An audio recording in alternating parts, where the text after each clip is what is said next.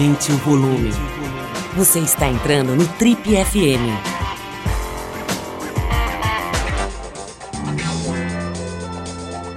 Oi, eu sou o Paulo Lima e você está acompanhando a versão podcast do Trip FM.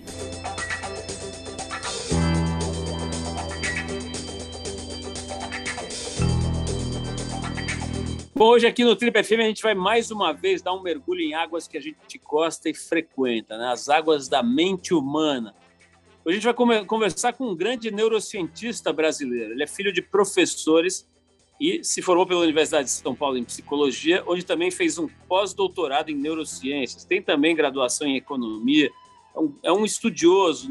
Né? Acho que uma das coisas que a gente pode dizer sobre essa pessoa é que ele é um grande estudioso, que também se identifica como um futurista. Ele é especialista, entre outros assuntos, em inteligência artificial e discute de uma forma muito clara, muito inspiradora e, e muito original, coisas que a gente antes via só em filmes de, de ficção científica ou coisa parecida, mas também vai até as coisas que são mais ancestrais, mais fundamentais sobre a existência humana, quer dizer, ele trafega num espectro bastante amplo, bastante profundo e bastante interessante.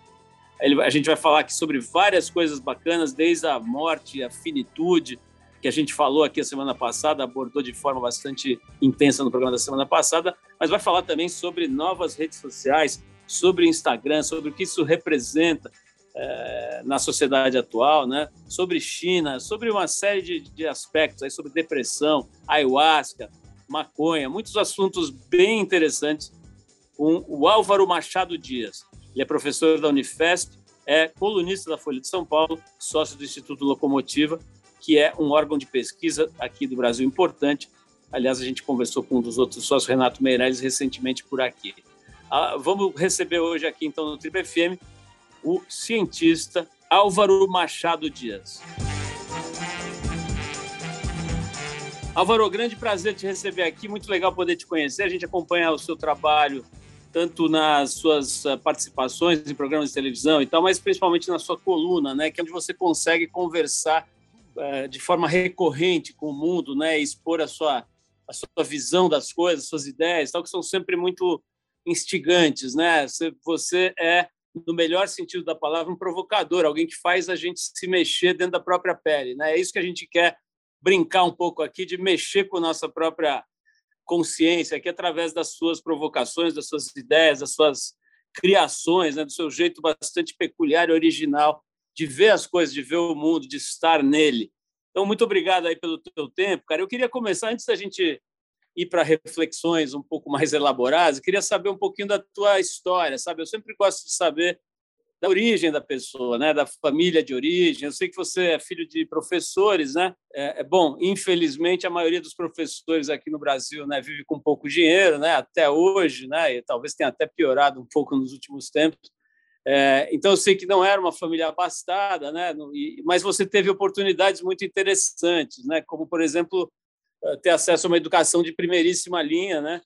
Inclusive colégios de altíssimo nível aqui no Brasil e também no exterior, né? Mas, mas deixa, deixa você contar, em vez de eu ficar contando, me conta um pouquinho, Álvaro, de onde você vem? Ah, legal. Eu sou, eu sou de uma família de imigrantes europeus. É, meu pai era matemático, minha mãe é, é uma historiadora, é conhecida historiadora, Maria Helena Machado, professora titular da USP. Meu pai também foi um, um grande matemático. E minha mãe se separou do meu pai cedo e se casou com um brasilianista, um historiador, que também é um pai meu, foi um pai para mim, também faleceu, que é o John Monteiro, é um grande historiador e foi professor titular da Unicamp, diretor da IFISH, é uma figura histórica no estudo do Brasil. E ele é americano e a gente migrou para os Estados Unidos quando eu era criança. Ele foi dar aula na UNC, na University of North Carolina, onde na época é, estava o Michael Jordan, que eu vi jogar ao vivo com o uniforme azul. E, e aí eu morava lá, estudei numa escola pública, e, e, me relacionei bastante com pessoas que eram muito diferentes das que eu conhecia, conhecia aqui, mas que, enfim, também tinham algo que naquele contexto era muito parecido comigo, que era a sensação de não pertencer. E aí eu acho que o não pertencimento acabou se tornando uma, uma marca para mim, e inclusive uma marca de como é, estabelecer relações com, com o espaço. Então, assim, eu fui muito crítico a muitas coisas dos Estados Unidos cedo e também tive muito prazer lá e isso formou um pouco da minha visão de mundo.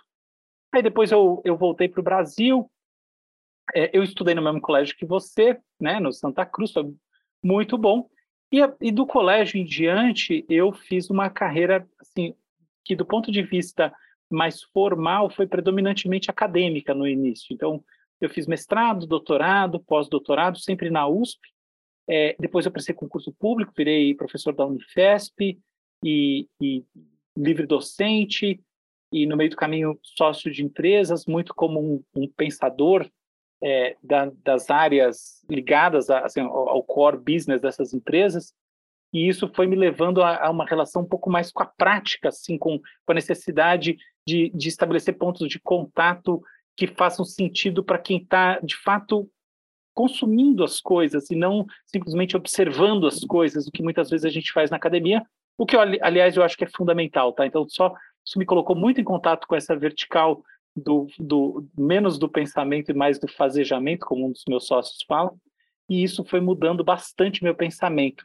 Álvaro, é, a gente estava conversando aqui antes de começar a gravação, né? Estava me explicando um pouquinho, o, vamos dizer assim, o recorte, o seu recorte, né, da, na, nessa área da neurociência, né? Você não é um cara de balcão, como você estava me explicando, né? Ou de, ou de, de laboratório, né? Você é um cara de pensamento. Explica um pouquinho que tipo de neurociência você atua ou você pratica. Um laboratório, basicamente, é um espaço em que a gente produz conhecimento a partir de testes empíricos. E o teste empírico ele tem uma rotina que é uma que é uma rotina de continuidade. Então, assim, é comum nos laboratórios científicos as pessoas até dormirem no laboratório, porque assim a demanda contínua é muito grande. O experimento muitas vezes toma semanas, meses. E os resultados são o grande ponto de reflexão para as pessoas que estão no laboratório. Existe uma outra abordagem que é o seguinte: você olha através disso tudo e através de modelagem computacional e de fato de produção intelectual sobre isso, você tenta dar sentido. Então, por exemplo, como funciona o cérebro humano? Existe uma, uma, uma esfera de entendimentos que é neurofisiológica. Você faz estudo do cérebro, tá? Do, post-mortem, você faz estudo com neuroimagem, que, né, que é ressonância, tomografia, eletrocefalografia, assim por diante. E tem uma outra área que você modela o cérebro computacionalmente, que você tenta entender os processos à luz de simulações e, e sobretudo, que você faz um, uma, uma fusão desse tipo de entendimento com, com, com os conhecimentos da psicologia e da filosofia.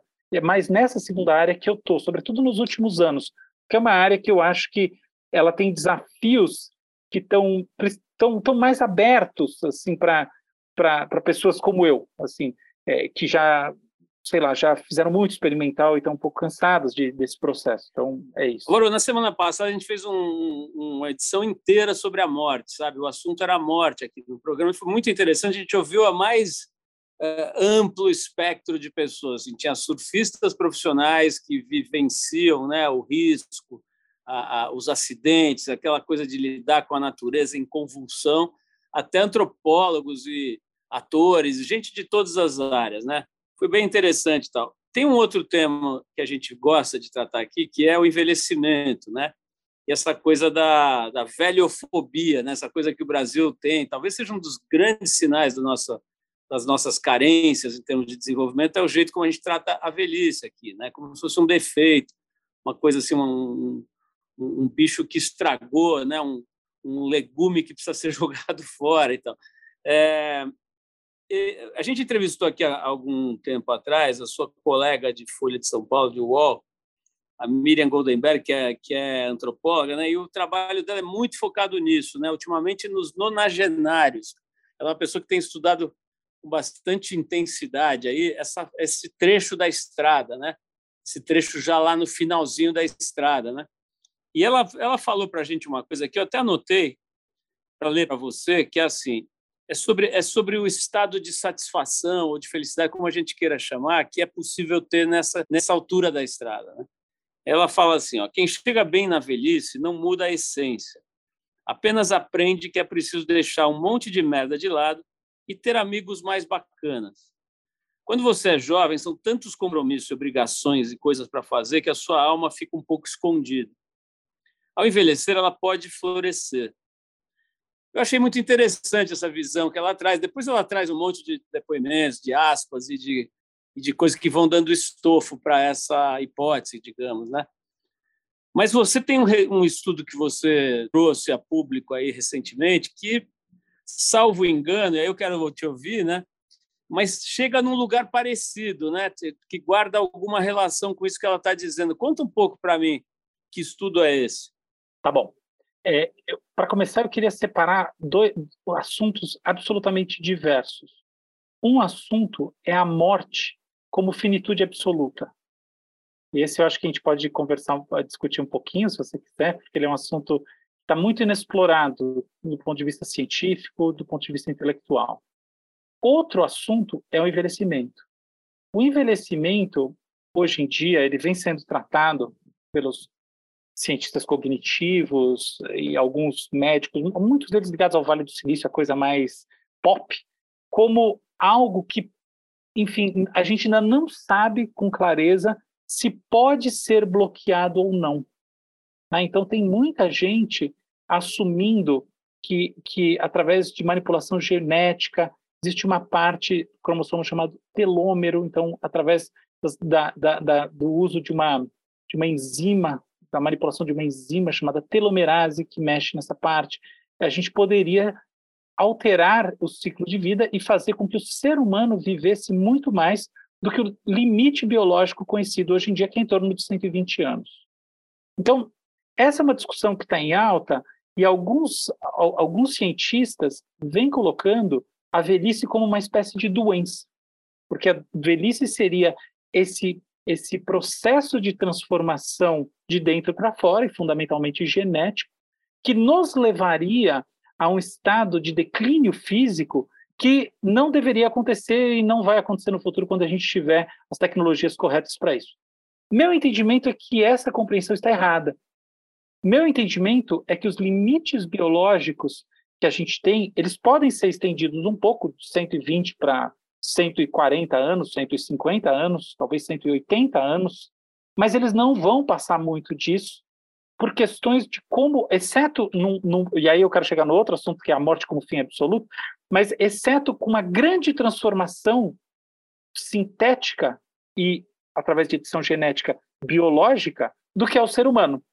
Então, no momento atual, e, e eu, eu diria assim, nas próximas muitas décadas, o envelhecimento não é e não tem não é uma doença, entende? Talvez num futuro pro, distante esse conceito até se fortaleça, mas eu não acho que vai. De qualquer maneira, agora não é. E dessa maneira, eu concordo com o que você está dizendo, Paulo, que a gente anda assim muito míope ao, ao entendimento mais profundo quando a gente, como sociedade, assume uma posição é, preconceituosa e reducionista. Eu acho que mais do que preconceituosa, a ideia que eu vejo como verdadeiramente problemática é, é, é, a, é a visão reducionista. E qual que é o reducionismo? O reducionismo que é a premissa, a assunção de que o envelhecimento é meramente a redução do escopo existencial. E a Miriam foi muito feliz nisso, nessa colocação dela, em dizer que não é, e esse estudo que você mencionou foi um estudo que eu fiz sobre felicidade. Personalidade e outras variáveis mais entravam para, no fundo, cobrir o entendimento da felicidade na população brasileira. E o que eu descobri que foi interessante, que eu descobri não, né, o que os dados mostraram, é que os nossos padrões de, de felicidade quando a gente tira algumas variáveis, de fato faz uma escala pura de felicidade, eles aumentam nas pessoas mais velhas. Isso simplesmente, assim, eu falei, os dados mostraram, não mostraram só para mim, isso é conhecido, tá? A gente tem um declínio de felicidade no topo da vida adulta, no momento, tá? Dos, dos 30 aos 50, que, que, que é algo que é coincidente com os nossos grandes desafios de vida. E depois a felicidade, ela ela aumenta. Então, as, as pessoas mais velhas nessa, nesse experimento, assim como em outros, se mostraram mais felizes. E uma outra coisa interessante é que aplicando o teste de personalidade, uma dimensão chamada neuroticismo, que obviamente pelo nome tem a ver com sofrimento mental, também diminuía. E aí surgiu o lance. Como explicar isso metodologicamente? A minha tese é que, as, que, que a minha tese, na verdade, baseada num outro dado que eu também vi nesse estudo, é que uma capacidade cognitiva chamada metacognição, que é a habilidade de refletir sobre o próprio processo reflexivo. É a gente pensando sobre a gente mesmo. Lembra sabe aquela música do Raul Seixas, que ele fala do sábio chinês que pensou que era uma borboleta pensando que era o sábio chinês? É esse processo que a gente entra quando a gente olha e fala, nossa, olha como eu estava pensando aquilo, nossa, viajei, nossa, nossa, que interpretação errada. Esses são esses processos de distanciamento que olham o eu do entendimento. Eles melhoram nas pessoas mais velhas, e eles melhoram porque a experiência de vida traz uma capacidade de distanciamento em relação aos aspectos fleumáticos do momento que mais cedo a gente não tem. Então, entende? A gente pode sair da esfera do reducionismo, do entendimento de que todo o envelhecimento é sinônimo de redução de capacidade, para uma outra de que, em que a gente vê que existem coisas e eu acho que elas não se reduzem ao chavão da sabedoria, porque sabedoria, na prática, significa conhecimento acumulado. Isso aqui não é conhecimento, isso aqui é processo cognitivo, é como uma nova habilidade. Então, essa eu acho que é a visão que, que é construtiva e que a gente deve ter. Existem habilidades que surgem na vida só mais velhos, só mais velho. E as habilidades desse tipo, elas têm que ser desenvolvidas pelas pessoas. E, e isso daí é o caminho para que o, o, a velhice se torne um processo mais saudável e com menos declínio cognitivo.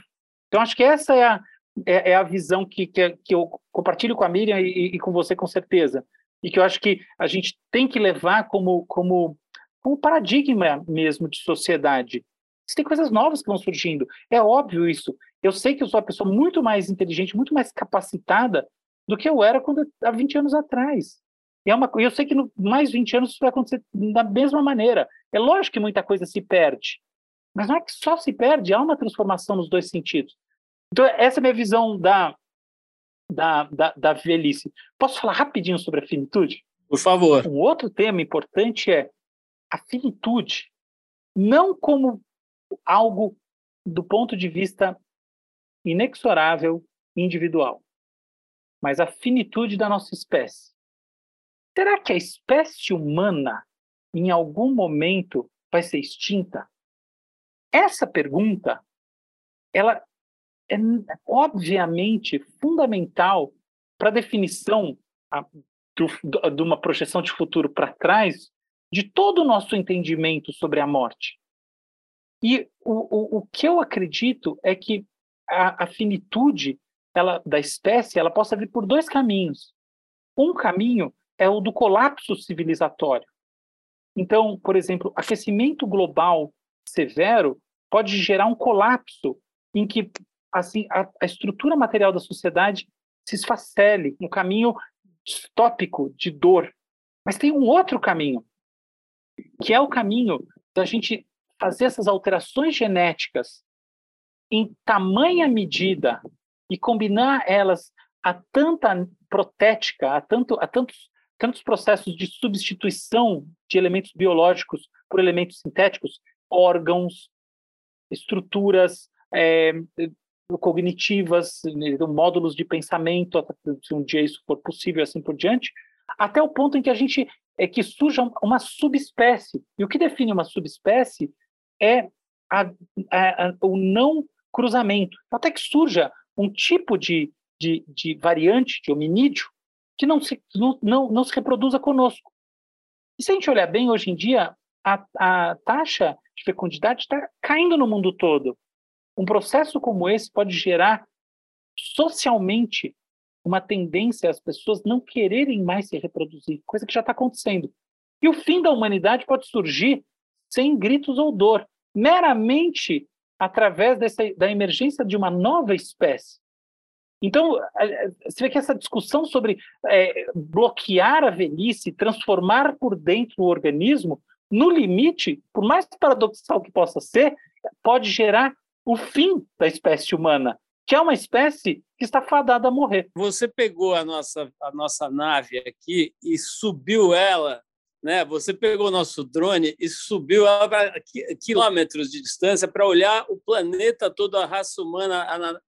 É, eu, eu adorei esse sobrevoo, é realmente instigante. Acho que confirma o que eu falei aqui no início, né? Você veio ao mundo para nos provocar no melhor sentido da palavra, fazer pensar coisas que a gente não estava enxergando. Mas eu quero aproximar a nave de novo aqui, trazê-la para e, e, entrar com ela dentro da nossa cabeça.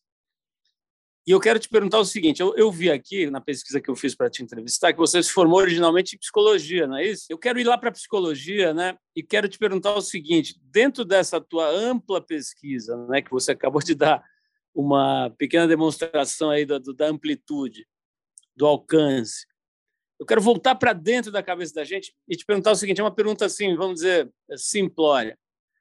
O quanto a gente já conhece, né, do funcionamento das nossas emoções, sabe? Essa coisa toda da psicanálise, né? essa, essa, esse ferramental todo que o Freud, é, é, vamos dizer assim, ofereceu para a humanidade, depois vem sendo desenvolvido por outras é, centenas de, de, de pensadores e de terapeutas, etc. Quer dizer, a partir da, do, do, que a gente conhece dos, vamos dizer assim, das vielas, becos e meandros da, do nosso do nosso psiquismo, né? O quanto você acha que a gente já entendeu sobre o que nos move? Você consegue me dizer eh, do teu ponto de vista aí? A gente já entendeu perfeitamente que o real e aqui no real eu coloco a manifestação das emoções não vai existir nunca do ponto de vista de entendimento na sua na sua revelação a partir de uma definição mas só a partir do, do dos da, das, das diferentes manifestações que existem nas diferentes pessoas é como se fosse no espaço entre elas então eu vou dar um exemplo bem prático do que isso quer dizer eu tenho uma pessoa reagindo a uma situação conflitiva. E essa pessoa reage com medo. Eu entendo que é com medo porque ela, por exemplo, sai correndo. Eu vejo uma outra pessoa que reage a uma situação conflitiva parecida. E eu entendo que ela reage com medo porque ela ataca o outro. E no ataque dela, eu percebo aquele sentimento, aquela, aquela hesitação mínima que é do medo, e não do sadismo, e, e de outros sentimentos, da raiva, é o medo. Numa terceira situação, eu vejo o medo. E ele escalar, porque a pessoa não faz nada. No final das contas, o medo não é qualquer uma dessas, dessas coisas em si, mas é aquilo que a gente entende quando a gente olha todas elas. E nesse ponto, Lacan volta a Hegel, quando falava do negativo, da necessidade de a gente entender esse negativo das coisas, para afirmar algum, algum entendimento, que nunca vai ser a definiçãozinha que está no textbook. Do ponto de vista de definições de textbook, a gente já entendeu perfeitamente tudo. Só que a gente entendeu positivamente. E a grande contribuição da psicanálise no mundo das emoções é revelar o entendimento negativo, é revelar como existe algo que é, é, é não é escrito em pedra, o seu medo é o meu medo, o medo do outro. Não. Esses medos vão ser manifestações próprias isso não quer dizer que o medo, ah, então o medo é relativo, então a gente está na, na, era da pós-modernidade, em que tudo é discurso. Não, sem pós-modernidade nem tem nada disso. É só que o medo é justamente aquilo que atravessa isso tudo e que não cabe numa sentença, numa palavra. Essa é genialidade lacaniana que ficou, entrou para a história e que eu acho que faz um, um, uma ponte com o que você trouxe, que é meio uma pergunta, meio uma resposta também. Tá? Então, a gente tem um entendimento do negativo, e o entendimento do negativo nos força a dizer que nunca vai fazer sentido a gente ir lá e falar, agora eu sei o que é o medo, ele é isso aqui. Esse, isso a gente já sabe que não funciona. Então tá dada aí a, acho que a, a, a, a síntese da coisa mais sofisticada. No âmbito menos sofisticado, existe claramente relações entre atividades em áreas do cérebro e as coisas que as pessoas descrevem. Então eu tenho um significante, palavra medo, e eu tenho padrões de atividade cerebral que acontecem quando eu tenho essa, essa, essa, essa, essa manifestação. Estatisticamente, nem todas as vezes, mas existe uma correlação. E essa correlação, ela não, não é só uma atividade numa área do cérebro, não é, não é algo tão sutil que eu preciso de uma grande tecnologia para saber. Não, não é. A gente volta, nesse sentido mais cerebral, à história da nossa espécie, que por sua vez vai fazer um ponto de contato com a história dos outros primatas e assim por diante. E nessa história toda, nessa linha evolucionária, a gente vê coisas comuns, como, por exemplo, a gente tem é, dois grandes braços ou uh, eixos neurohormonais. A gente vê o predomínio de um deles quando as pessoas trazem esse significante. É o sistema autonômico, o braço simpático dele está mais ativo. A gente sabe isso. E então a gente tem essas, essas ideias todas, é, é, esses mapeamentos todos feitos.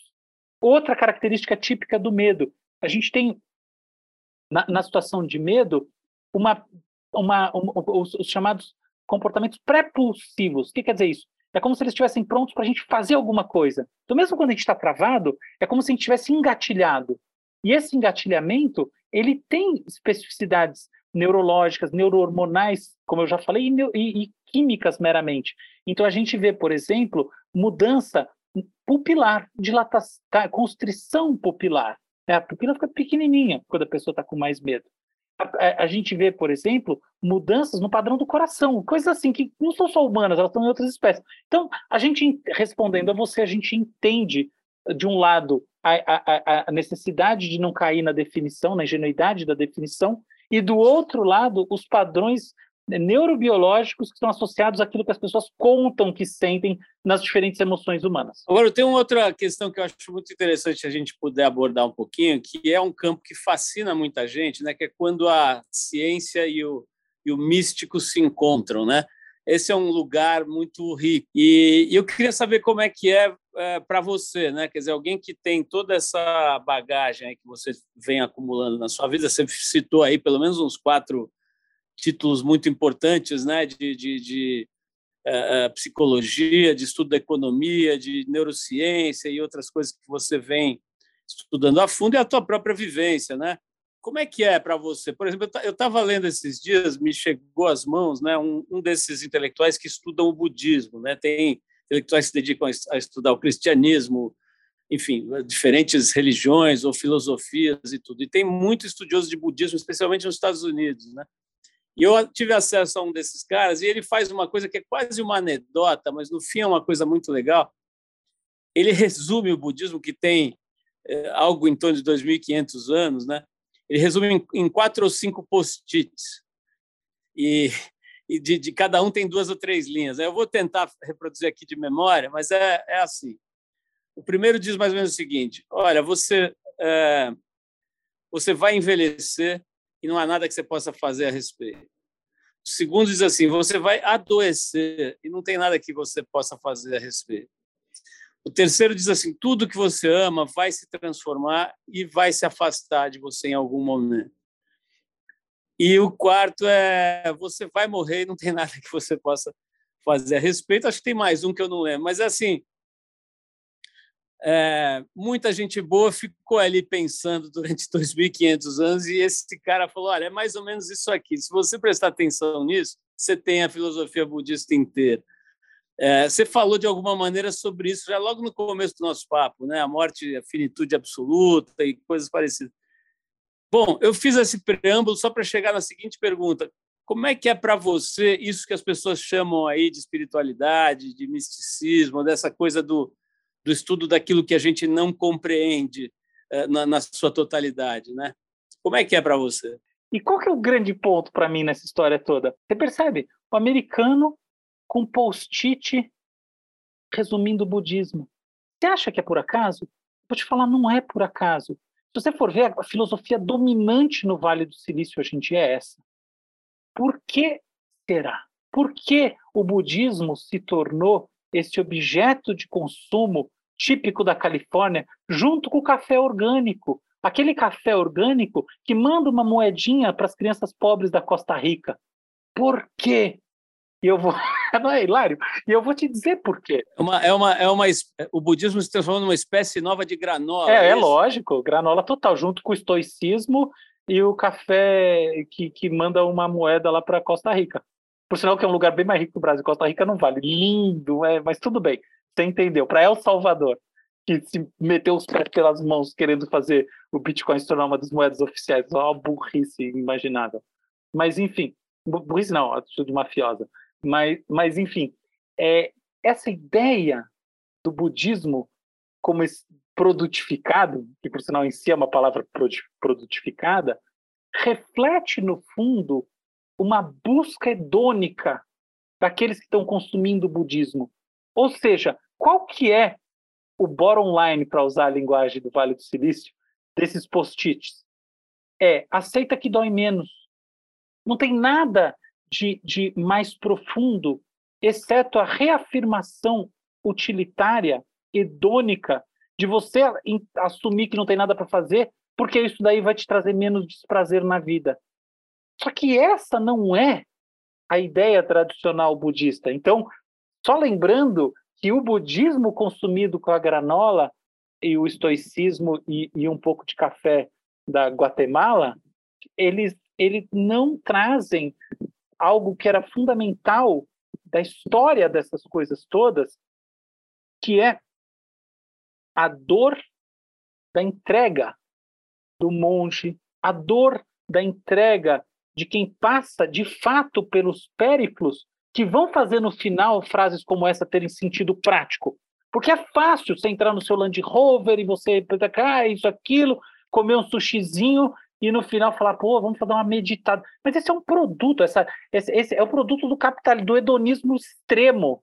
E eu, até outro dia eu, eu escrevi num, um artigo trazendo um dado curioso, que é que pessoas que meditam é, em alguns perfis de pessoas que meditam são mais egoístas. Olha que curioso isso, claro que deu ruído. Mas é isso a gente está sempre acostumado a pensar. Não, é uma coisa tão linda, mas é uma coisa linda. Só que, em geral, quando inserido nessa lógica, é só mais um recurso na busca do, do eu, do bem-estar, do eu quero tudo de bom para mim. E isso, em geral, não está é, dentro da, da, ideologia da dedicação ao outro, nem da, do enfrentamento real que levou à construção dessas filosofias historicamente. Então, esse, esse, é o meu comentário sobre o budismo granola e todas essas outras espiritualidades granola. Tá? Eu, eu, eu vejo elas com suspeição é, por causa desse, desse instrumentalismo que está por trás, utilitário, que não é diferente de comprar um casaco novo ou qualquer coisa do gênero.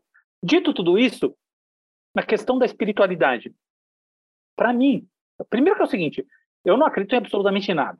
Então, se, se, esse é o, se essa é a discussão, não, não tem complexidade nenhuma comigo, zero. E a proposta eu nasci assim, eu tenho, eu tenho uma tese de que três coisas andam juntas. É, torcer para time de futebol, acreditar no Papai Noel e ter algum nível de espiritualidade. Nunca torci para um time de futebol, nunca acreditei em Papai Noel e nem por um minuto da minha vida acreditei em Deus. Nem, nem quando eu tinha dois anos de idade. Então, não sei lá, veio junto. Se, se, a, se a correlação é espúria, não sei, mas, mas para mim bateu, eu já vi outras pessoas que batem. Bate mais ou menos, mas parece que é uma coisa assim. Existe, isso é, parece brincadeira, mas não é, tá? Porque tem, por exemplo, tem, tem estudos é, ligando atividade dopaminérgica específica no cérebro com maior espiritualidade e, ao mesmo tempo, também com maior tendência a torcer para time de futebol. Olha que curioso. Mas, enfim, fecha esse parênteses. Então, agora eu vou falar como, como um observador do tema.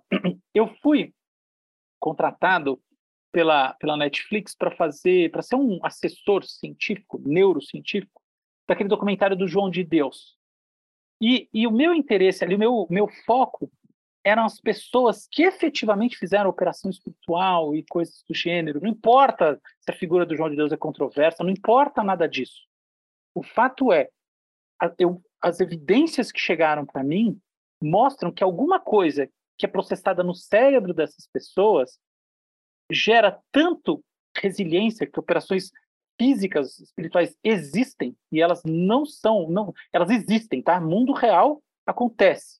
E de fato há quadros em que há transformações do ponto de vista é, de, da, da, evolução clínica pouco usuais. Eu, eu, eu, eu não sei por que acontece mas é uma verdade que algumas pessoas têm quadros clínicos com evoluções raras nesses contextos, o que me parece probabilisticamente incomum. Por que eu não sei e, e, e como isso se manifesta do ponto de vista cerebral, sei menos ainda. Mas o fato é que a gente tem que entender que existe uma esfera, que eu não acho que, que a palavra mística seja boa para ela, mas existe uma esfera de auto transformação do ser humano, mais do que isso, de transformação na camada do simbólico. E o que eu acho que está é, assim que é mais importante da gente olhar não são os casos dos curadores e etc. E não é nada disso. Eu acho que o que a gente tem que olhar para entender são os fenômenos ligados às sociedades tradicionais.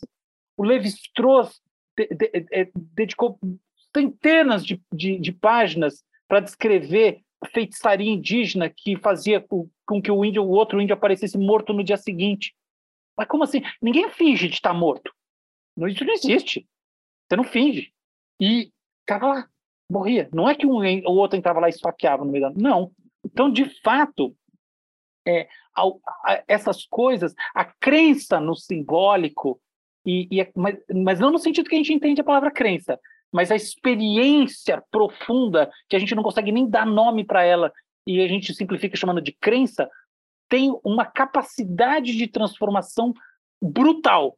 E eu acho que essa é a lição que fica da espiritualidade. Ou seja, não é que espiritualidade é doriana, muito pelo contrário. Espiritualidade é esse negócio que é capaz de fazer você morrer, que é capaz de transformar alguma coisa, e que a gente não tem a menor ideia de como funciona até porque eu não acho que é algo científico que a gente vai ter através de uma abordagem sistemática meramente empírica, exceto entendendo como ela está inserida em contextos culturais, como fez o Levi-Strauss lá atrás. O, Álvaro, nessa, nessa linha, pegando um pouquinho aí pelo, pelo caminho que você está direcionando tua, o teu raciocínio, né?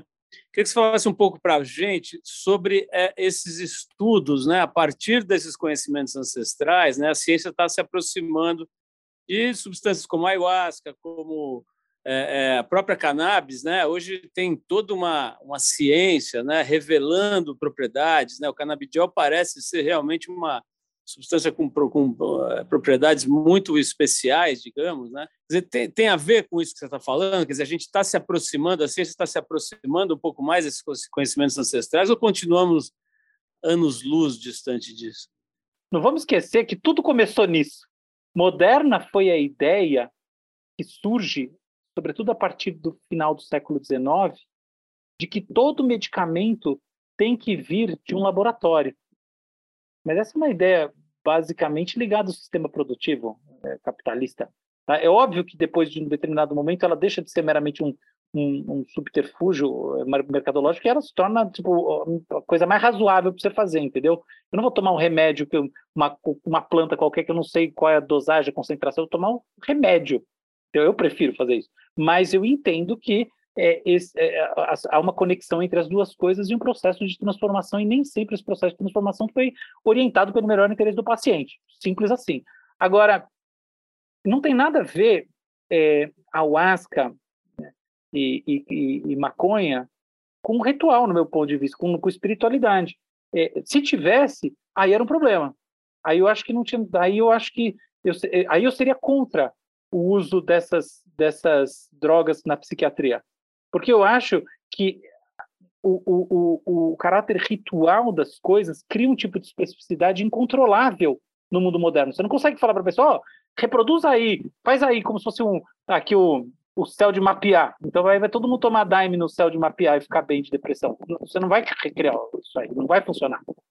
Mas o negócio é que existem propriedades químicas e muitas delas, no caso de ayahuasca, ligadas a, a sistemas um, é, neurotransmissores muito específicos, nominalmente serotonina, entendeu? Então é um negócio absolutamente químico. Então eu acho que, por exemplo, o pessoal lá da Federal do Rio Grande do Norte, o CIDART e outros, estão mais do que certo, eles estão fazendo o que é ciência de verdade. Ciência útil, porque você pega uma área em que a gente está um, um, tanto desesperançoso com, com o que vem de novo, porque o que vem de novo reproduz o que já existe, e você propõe um remédio novo. No, no, no, no laboratório que eu estou ligado, que é o Laboratório Interdisciplinar de Neurociências Clínicas, isso acontece de maneira fortíssima. Então, o meu colega Acioli Lacerda, ele, ele é um grande nome em ketamina, assim, o maior nome que já houve no Brasil. E é isso, ele, ele, ele trabalha basicamente pegando esse, esse anestésico que, que é usado tradicionalmente como uma droga de abuso, né, Special K, uma droga inclusive de boate, um negócio que é o caos, tem nada de, de espiritualidade, boa energia, é o, o caos total. E usa experimentalmente, hoje em dia isso aí já transitou para o mundo da clínica, como um dos remédios mais importantes para a depressão surgidos nesse século.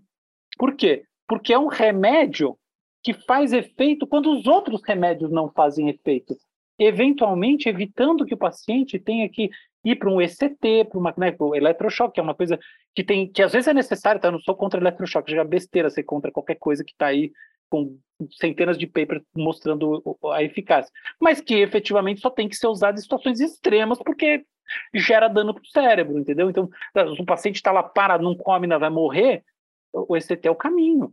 Mas evitar o ECT é a verdadeira sabedoria. Então, eu, eu, eu entendo que essas drogas todas elas têm propriedades químicas que foram em si usadas, absorvidas pelas, pelas sociedades mais tradicionais, ou seja, elas entenderam que tinha uma coisa especial e por isso elas foram incorporadas aos seus rituais. Mas elas, elas, elas têm o seu efeito neuroquímico independente dessas coisas todas e por isso elas podem ser transformadas em novos remédios e, e mais do que isso, convertidas em novas terapêuticas, combinando remédio com, com terapia da fala e com ressocialização e coisas do gênero para uma melhora holística do paciente, que é a única que funciona. A gente está falando de, de depressão, de sofrimento humano, né? Você já experimentou algum momento desse tipo? Qual foi a dor não física mais forte que você já sentiu na sua experiência de vida? Depressão em geral não é a dor mais forte que você tem, tá? São duas coisas diferentes. Nem a dor psicológica mais forte, nem nada disso. É, é, as situações mais. O pico de intensidade em geral vem no desespero.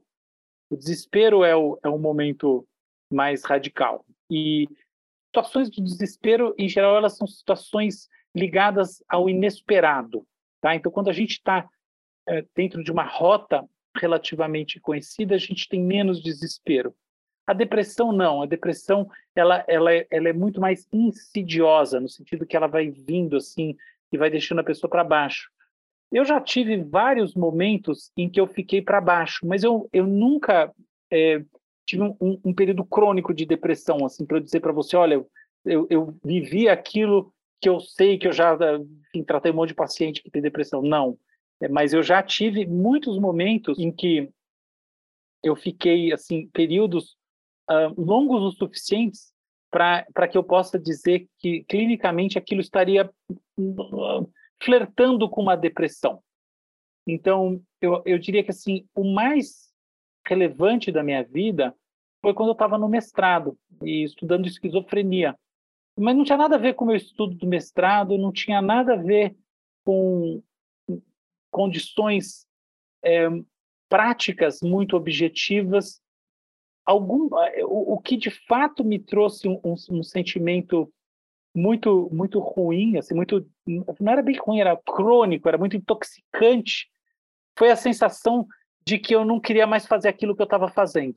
Então, isso mudou minha vida. Naquele momento, é, eu decidi que eu ia de fato botar as coisas para fora e não só eu, meu trabalho era estritamente no meu cérebro assim, eu e foi ali que eu mudei para muita coisa e eu, e eu acabei atingindo encontrando um caminho em que eu estabeleço um monte de ponto de contato com o mundo lá fora é como se eu, eu sempre fui extrovertido mas eu segui um caminho radicalmente introvertido chegou uma hora que eu não aguentei mais aquilo e, inclusive, eu fiz uma mudança radical, que eu, no meu doutorado eu fui estudar um tema da economia, né? processo decisório no cérebro humano, que é uma coisa totalmente ligada a, a praxis, como as pessoas tomam decisão, como acontece, abrir clínica de, de neuroterapia e etc. Então, eu saí do, do da, interioriza, da interiorização para exteriorização rapidamente a partir de um processo interno. E o comentário que eu queria fazer sobre isso é o seguinte: se eu tivesse olhado para o meu estado como um estado clínico e buscado um tratamento, poderia ter me dado muito mal. Tem sofrimentos na vida que são muito bons. A gente tem que passar por eles, porque eles são a, a, a, a, a mola que vai nos levar para outro lugar. Não vamos nunca esquecer que se a depressão, no seu sentido mais um, menos crônico, mais pontual, fosse absolutamente desadaptativa, teria sido eliminada pela seleção natural. Tem alguma coisa de base que faz com que seja prevalente na espécie, e inclusive comum em outras espécies. É, e essa coisa de base é a sinalização de que tem algo ali que não está legal. É como um, um, informante que você traz para dentro do seu campo existencial para te informar que você tem que fazer alguma coisa.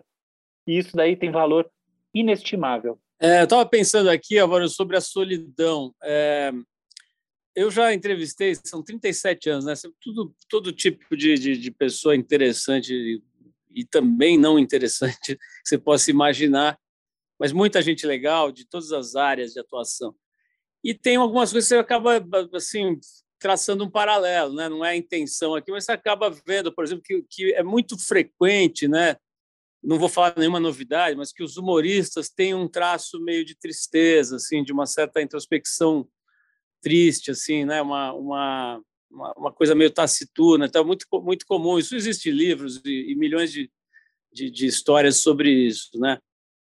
É, o intelectual, não sei se só aqui no Brasil, mas ele tem também, talvez, né? Uma, pelo menos os que eu conversei, não foram poucos.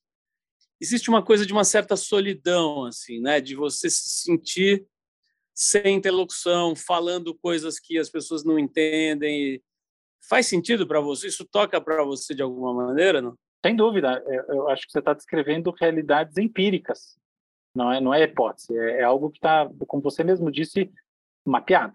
Da sua maneira é isso. É, o interessante é a gente pensar o porquê. É, no caso do humor, a minha visão é assim, o humor mudou muito ao longo da história. E o que a gente chama de humor hoje em dia é algo que não teria graça há 50 anos, pouco tempo. Enquanto aquilo que se fazia há 50 anos, é, que era baseado na piada, a gente não vê graça hoje em dia. Não são os piadistas que são os nossos humoristas. E o humor do piadista era um humor extrovertido. Hoje em dia, o humor ele está muito ligado a uma narrativa de mundo.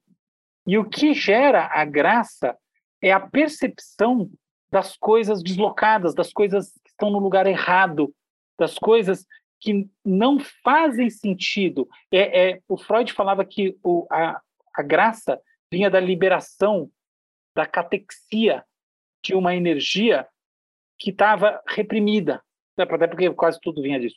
Mas, mas o fato é que nesse caso faz muito sentido. Então, quando você, você vive uma realidade que tem uma hipocrisia nela, só que você não consegue elaborar essa hipocrisia tão bem. Quando você vê ali, sai uma coisa, é como um, é, é, o riso como um, um alívio, um grito de alívio. Esse é o riso do stand-up.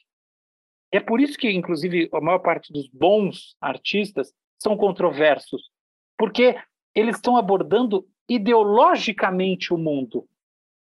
E é isso que faz com que eles é, tenham um ponto de contato com as pessoas que não está no campo do declarativo. É por isso que, por exemplo, a gente vê essa, essa tendência, que não é só brasileira, hoje em dia prevalente, de humoristas mais de esquerda e humoristas mais de direita, por exemplo.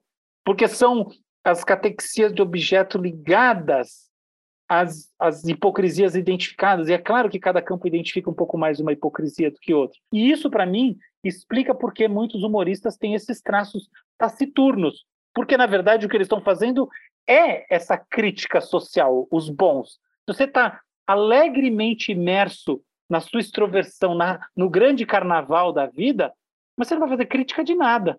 E aí que você não vai conseguir trazer nada que gere essa identificação e essa liberação energética reprimida nas pessoas, entendeu? Então essa, para mim, é a base da, da, da, do caráter taciturno dos humoristas. No caso dos intelectuais, é muito diferente. Eu diria que não tem nada a ver. A questão intelectual é o seguinte: quando nós estamos no processo produtivo sério, intelectual, isso eu posso falar por mim mesmo, falar com qualquer pessoa só atrapalha. Então não é questão dos outros não nos entenderem, não, não é isso. É que se você é um intelectual sério, não tem nada para você falar com ninguém. Tem que trabalhar. Trabalhar não escrever, fazer. Tem que trabalhar de pensar. horas a fio, pensando dias a fio, um assunto amadurece e se torna uma tópica. Uma tópica amadurece e se torna uma tese. Uma tese amadurece e se torna uma narrativa dentro de uma tópica que faz todo um sentido e amarra as coisas e, e, e mostra um caminho no mundo. Isso tudo você pode fazer de maneira dialógica, tá? Você pode ser Platão e, e fazer isso falando por aí, mas em geral, dentro da nossa cultura, não é a maneira que funciona direito. Porque a maneira que funciona direito é aquela que tem consumo. O intelectual é um, é um produtor de algo, como todos os outros agentes sociais que oferecem serviços. E esse produto é consumido através da escrita, ou de palestras e tal. Em geral, palestra é uma coisa muito mais superficial. Mas quando é sério, é escrito. Então, qual que é o negócio? O intelectual vive solitário porque essa é a natureza do trabalho dele. E aí vem o lance de, o que, que é, de onde pode vir uma, uma outra forma de experiência taciturna e, e, eventualmente, de depressão. A falta de convívio social. Álvaro, a gente vai ter que encerrar, infelizmente, tem 200 coisas para te ouvir a respeito, né? desde algumas que nas quais você milita assim com mais frequência, coisas de, de inteligência artificial e outros campos. Mas eu gostei porque a gente ficou nesse lugar da, da, da existência humana, da dor, né? E você usou uma expressão agora, se eu não me engano, quando estava falando do humor, que é a hipocrisia da realidade, alguma coisa assim, né? Eu gostei muito dessa expressão e me levou diretamente para o Instagram, né? para essas coisas, para essas redes sociais que você também mencionou. Então, eu queria fechar com usando um pouco esse teu braço, ah, vamos dizer assim, de, de olhar para o futuro, né? tentar identificar para onde a gente está indo em certas uh, recortes aí, que é uma coisa que você faz também com bastante propriedade. É, teve agora recentemente nessa ameaça de mudança do Instagram e virar uma coisa meio TikTok, isso gerou uma, um pavor mundial, né? assim, desde de empresas que, que ficaram desesperadas até celebridades, eh, Kardashians da vida se, se revoltando. Pergunta é a seguinte, cara, qual que é a tua leitura, assim, dado que a gente está imerso nessa loucura aí das redes sociais, né, elas hoje estão mandando no dinheiro, no, nos, nos, investimentos, na, nas tomadas de decisão da, da, do, dos, dos, dos, conglomerados corporativos, dos políticos, etc., né? Para onde isso nos levará, assim, na tua visão, cara? Você consegue é, é fazer um, um, dashboard, assim, uma, uma, um forecast para usar lá o, o, arrazoado do Vale do Silício ali? Qual o seu forecast para coisas como Instagram e essas redes aí? O meu forecast começa no fato de que existe uma rede social crescendo mais rapidamente que o TikTok, que é o Be Real. E o Be Real está baseado na, na, ideia de que você é, precisa encontrar um espaço de espontaneidade. E como é que ela, a plataforma te força a ser espontâneo? Tem um determinado momento que aparece um aviso, você tem que tirar uma foto. E a foto mescla o que você está vendo com você mesmo, ou você mesma, e aquilo é publicado em ponto final. Se você não faz aquilo, você não vê os outros, enfim, você não participa do jogo. Então, primeiro, é uma rede social de foto, e segundo, é uma rede social do registro não preparado, é, não manipulado para produzir nos outros uma emoção. O que é óbvio que é em si uma preparação e uma forma de manipulação para produzir nos outros uma emoção, a de que você é espontâneo, tá? Então, mas esse, o Be Real para mim mostra onde a gente vai. E a gente vai onde o Be Real não está. Esse é o negócio. Se já surgiu até uma rede social para criar a oposição e para provocar uma disrupção no modelo, é porque o modelo se tornou absolutamente hegemônico. E qual que é o modelo? É o modelo do vídeo mesmo, curto. E é o modelo imposto pelo TikTok. Qual que é a diferença entre o TikTok e o Instagram, no meu ponto de vista? A diferença é que o Instagram, do ponto de vista algorítmico, ele parte da comunidade, ele parte dos seus. Por mais que ele extrapole isso, esse é o caminho do, da, do, do, do que segue a, as articulações da chamada Graph API, da, da arquitetura que está por trás dos grafos conectivos que são usados pelo algoritmo, né, que é um, é um tipo de, de deep learning, uma variante de deep learning de recomendação. É essa história. E de onde vem essa história? Essa história vem lá do dorm em Harvard do, do Zuckerberg, o pequeno grupinho, Facebook, Facebook Fotos. Então, por mais que a gente fale as redes sociais são uma hipocrisia, são uma merda, existe de fato um mínimo de continuidade. Eu acho que uma grande continuidade entre, entre o insight original do Zuckerberg e o Instagram. E onde que ela está? No algoritmo. Qual que é o papo no TikTok? Isso é muito menos importante, não tem isso. É a ideia de não comunidade. É a ideia da exposição geral. E o que as pessoas não percebem, aqui vem meu site, se você estiver ouvindo, não roube meu site, sem citá-lo, e portanto não roube meu site, é que a lógica, a ideologia de fundo é a ideologia do capitalismo chinês.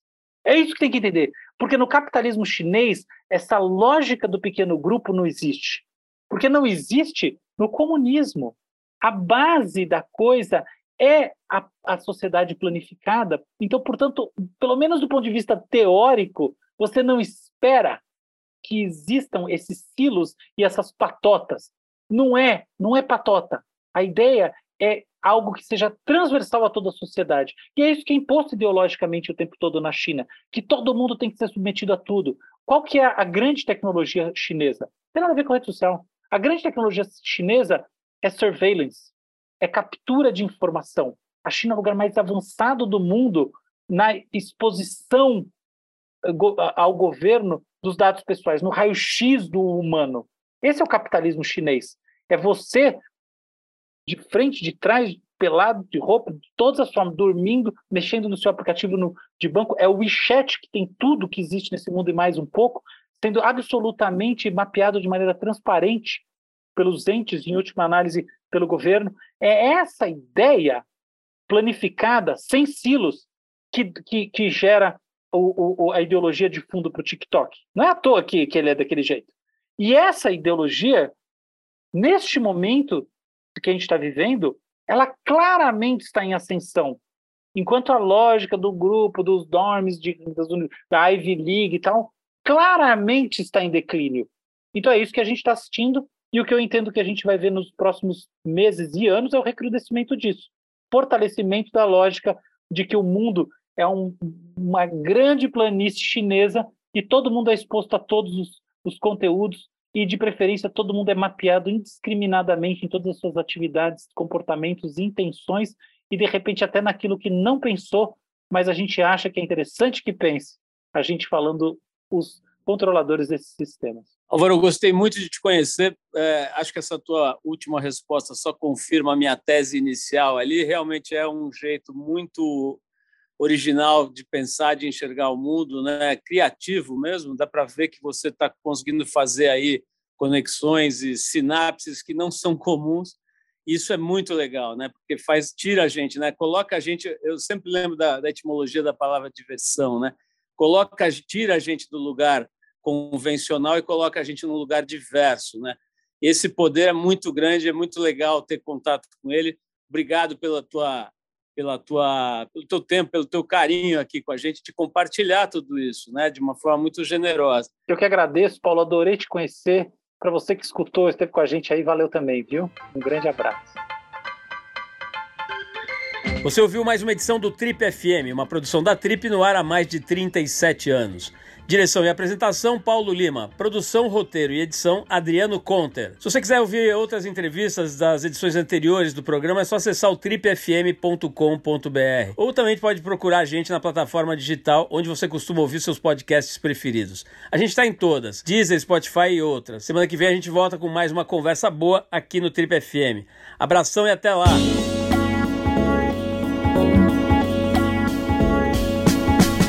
Você ouviu Trip FM.